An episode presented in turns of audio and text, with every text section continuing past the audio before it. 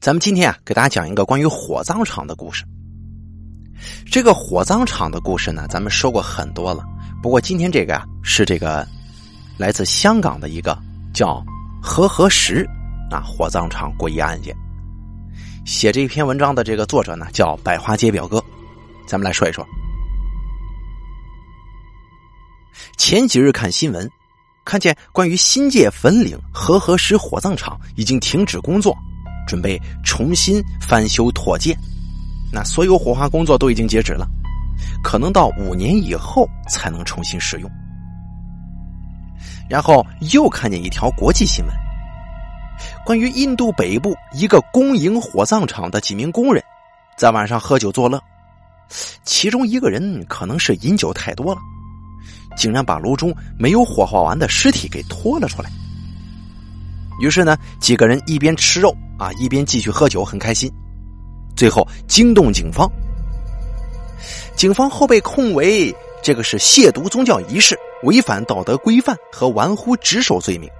呀，这个当真是骇人听闻、恶心反胃呀！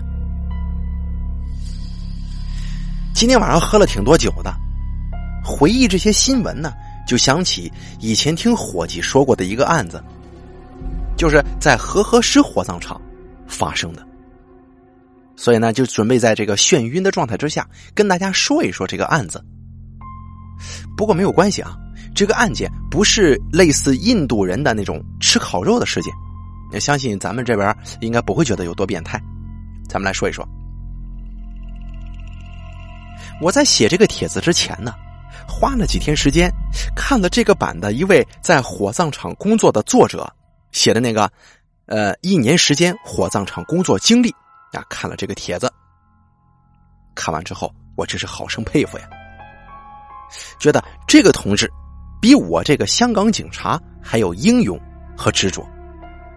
啊，他夜夜遇猛鬼呀，竟然还能日日勤劳工作，又没有心理医生辅导，还能乐观的去面对生活。总之一句话呀，够牛逼的。和合石火葬场在新界粉岭的桥头路。靠近和合石坟场，里面有中式、西式礼堂，还有火化炉。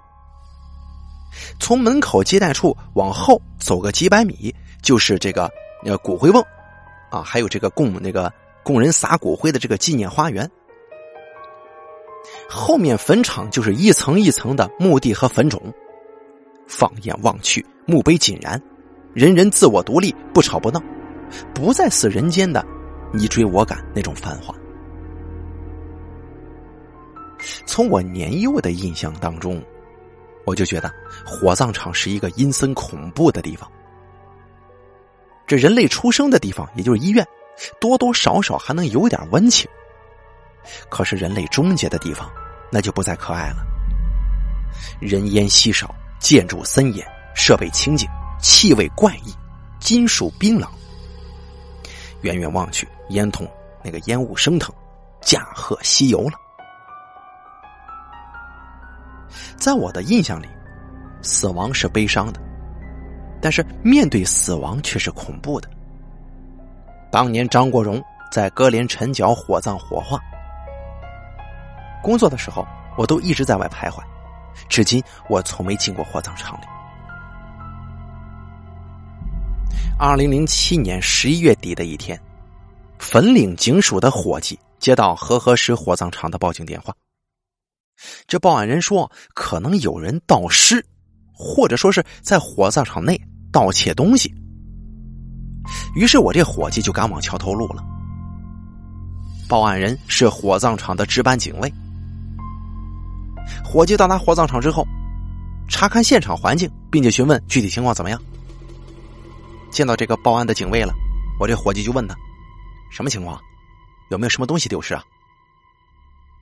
这警卫看见警察来了，满脸释然，他又说了：“哎呦，前天晚上我正在值班，我听见这停尸房有声音，我我就跟其他的警卫一起去看，但是这看来看去的也没什么异常，门窗都锁好了。但是昨天有工作人员反映说。”有尸体摆放的位置，跟前天是不一样的。还有一些东西有被动过的痕迹，可能是盗贼进来盗窃。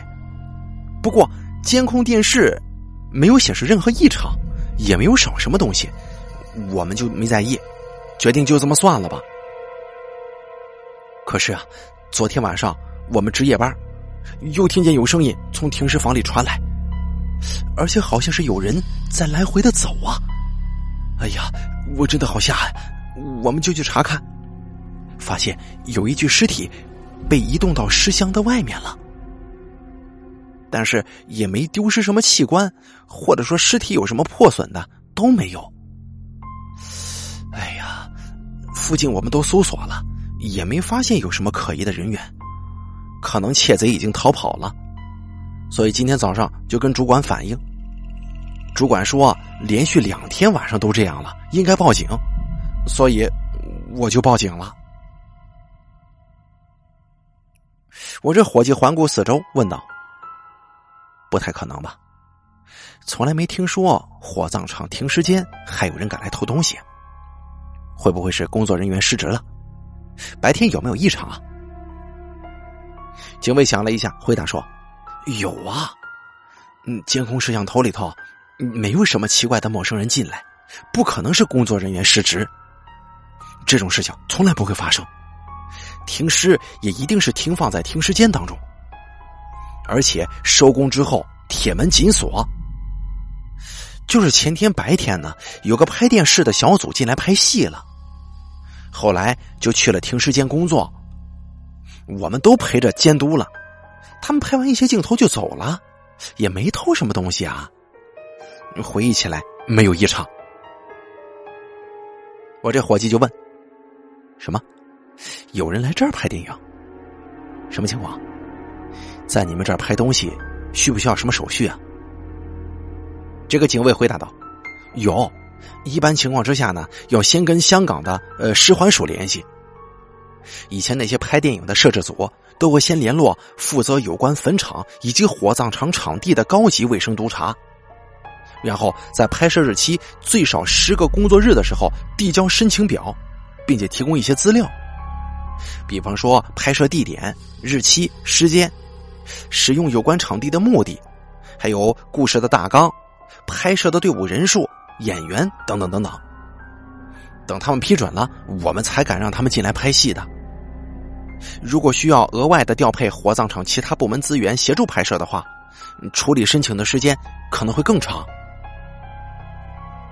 我这伙计接着问：“那这个文件应该还都还有吧？有没有交钱呢？昨天拍戏了吗？”警卫回答道：“当然了。”在拍摄时间呢，这个许可文件都是完整的，交钱都是给了卫生督察。可能是前四个小时是四九五零港币的基本收费，其后呢每四个小时就是一零四零港币。昨天就没有来拍了，他们就定了一天的时间，四五个小时就搞定了。我这伙计更进一步的问：“那我想问问你们，他们在这里拍戏？”有没有什么规定啊？警卫说：“有，当然有了。在拍摄期间，必须保持对死者的尊重，并且不可破坏场地的庄重和宁静的气氛。相信他们也都不敢随便乱说话和走动啊。还有，未经有关职员批准，不得在葬礼中拍摄，特别是未经死者亲近以及有关职员的书面同意。”往生者和家属都很忌讳上电视的。我这伙计又问道：“那他们有没有自己的规矩啊？或者说，在电影开拍之前有什么开拍仪式之类的？”警卫说：“当然有啊，插香拜祭、烧纸。以前见到有摄制组还请师傅过来念经开坛呢，保佑拍戏顺利。”我见过他们把红色的绳子拴在机器上，这不尊敬不行啊！这个是规矩。如果有人演戏演死者的话，躺在停尸台上，都得进行杀鸡祭祀。活人的照片当做死者的照片贴在墓碑上，那都是得烧香的。可能他们剧组当中有红包要给吧，辟邪以免带来不吉利。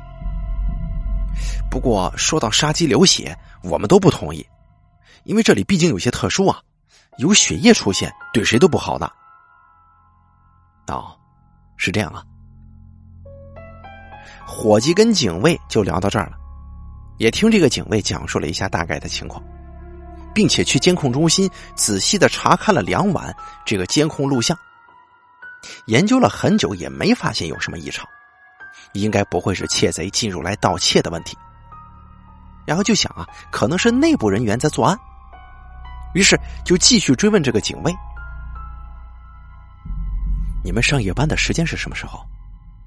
你们有几个人呢？”都在晚上做啥呀？这个警卫回忆道：“哦，昨晚值夜班都是我跟另外的两位同事，大家工作三晚休三天，再跟其他小组调换。今天是最后一晚，明天早上有同事来接班，我们就休息了。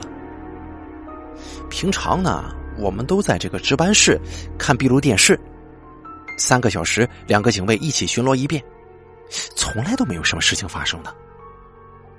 听见动静的时候，我们三个都在值班室，就我跟另一个同事去查看呢。哦，好，那你讲一下当天在停尸间内拍摄的情况怎么样？当日监督停尸间拍摄工作的那个警卫就说了，一开始的时候。在外面拍大家悼念的场景，啊，拍这个电视嘛，我们就在外面看，好多人演戏，有人哭泣，有人说话，大概拍了三个多钟吧，导演就说 OK 了，要去拍停尸间的戏份，需要在里面摆几个人去探望一个女死者，并且哭泣，还说一些台词啥的。扮演女死者的那个女演员就需要经过化妆之后躺在尸体推车上。用白布盖好，其他演员进来掀开白布，就看见死者，然后哭，对着死者说话，就是这么一个简单的过程。他们大概拍了有两个多小时。当时工作人员借给他们一辆闲置的尸体推车，他们自己有白布，其他的就没什么了。那当时停尸间有没有其他的尸体或者情况呢？没有。当日要火化的尸体都已经放在火化间等待火化，其他尸体都在停尸阁当中放置，一般人不能随便打开乱动的。警卫很确定的说：“对了，好像在拍摄间隙送来一具新的尸体。当时工作人员就跟导演说了，之后大家都避开，角色也就从这个推车上赶出来了，在外头等着。”然后工作人员就把尸体推进去，然后放进停尸阁当中。后来他们就继续拍摄了。我这伙计见问不出什么东西来，决定离开火葬场。随后，伙计已经联系上导演跟摄制组，并且询问当天的情况怎么样。这导演讲的基本和警卫的口供是一致的，应该没啥问题。在现场，他们拍摄的时候也没破坏什么规矩。大家都懂啊，这拍戏的有拍戏的规矩。只是这个扮演女死者的演员，在拍完戏之后，这几天身体一直不舒服，在休息呢，并无其他大碍。因为火葬场也没有丢失物品，也没有丢失尸体。尽管这是一个可疑的案件，但是警方不能定性为盗窃案。于是呢，就准备回警署写报告了，准备放弃这个案子。但是结果当天晚上，火葬场警卫又打电话报警说有异常。我这伙计就前去查看了。伙计在警卫的带领之下，一起走进停尸间。因为警卫没有动过现场，伙计发现果然有一具尸体在停尸阁放着，躺在停尸车上。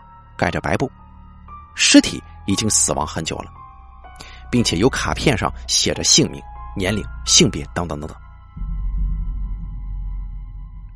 这个警卫告诉伙计，今天放工的时候特意把所有尸体都放好，而且几个警卫一起锁好铁闸门。在半夜的时候，听见有开关停尸格的声音，并且呢，有一种很清晰的推车轮子跟地面摩擦的那种动静。说白了吧，就好像是有人在推车子。所以警卫立刻就报警，同时冲过来看。只见铁门紧锁，打开以后发现，这个尸体被放在了外面，推车随便放在。靠近门口的地方，我这伙计胆子挺大，掀开盖尸体的白布，一看，发现这是一具女尸，死亡很久了，尸体冰凉，也没啥异常。伙计问道：“这个尸体是跟前几晚被乱放的那个，是同一具吗？”警卫看了一下名牌，肯定的说：“嗯，对，就是他，号码都一样。”他的名字是某慧珍。哎呀，好奇怪呀，怎么都是他被推出来呢？于是我这伙计跟警卫就一起仔细检查存放这具尸体的停尸格，没有发现什么。格子的门扣都在外头，只有外面的人才可以打开，才能把尸体拉出来。检查这个推车的时候。发现，在推车扶手的卡槽里头有一条细细的金手链，你不仔细看呢，还真看不见。伙计取出来之后，一看这个金手链，样式挺新潮的。警卫说，在尸体放进停尸间之前，所有的金银首饰都必须摘除，呃，可以穿着衣服，但是也不可以有金属扣子，还有拉链什么的。因为直接从停尸间拉到火化炉去火化，如果有金属的话，会影响火化的进程。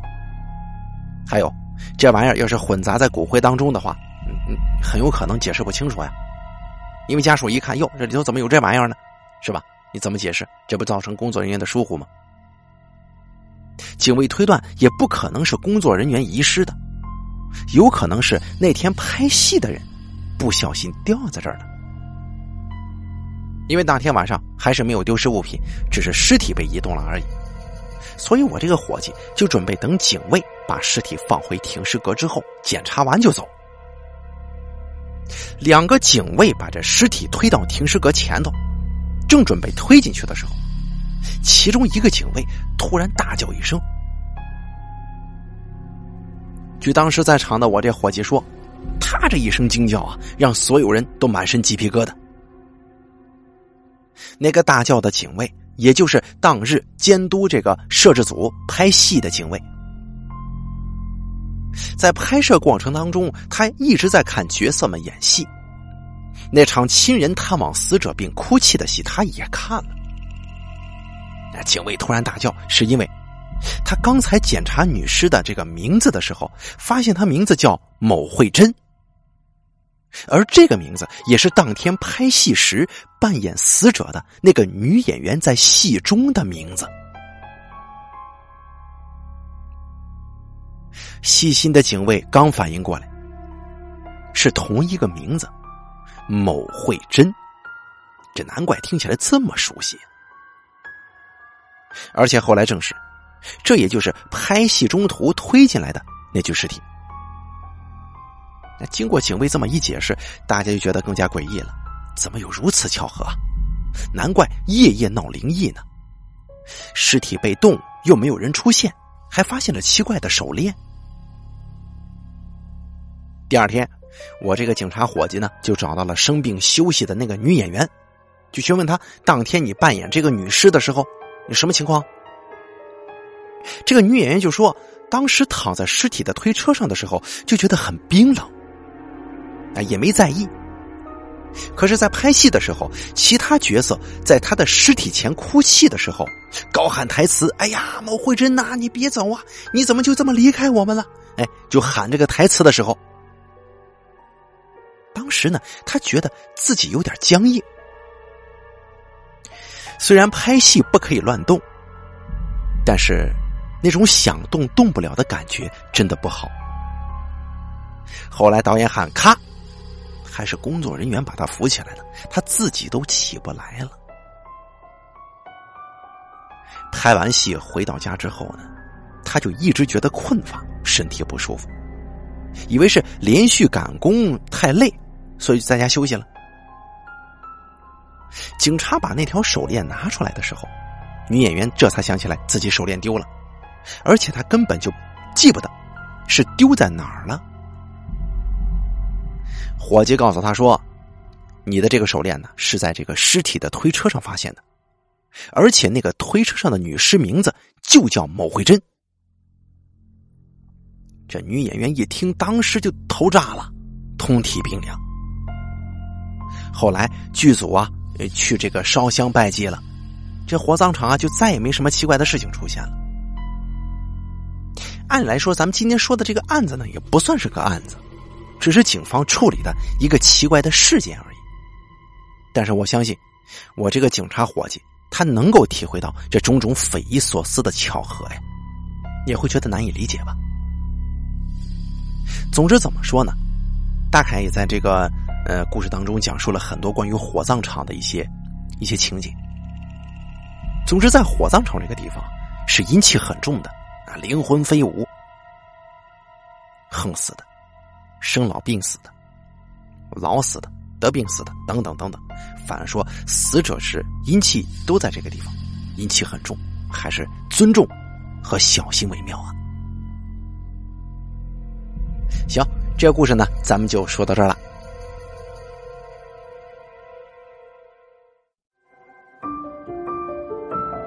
本期故事演播完毕，想要了解大凯更多的精彩内容，敬请关注微信公众账号“大凯说”。感谢。您的收听。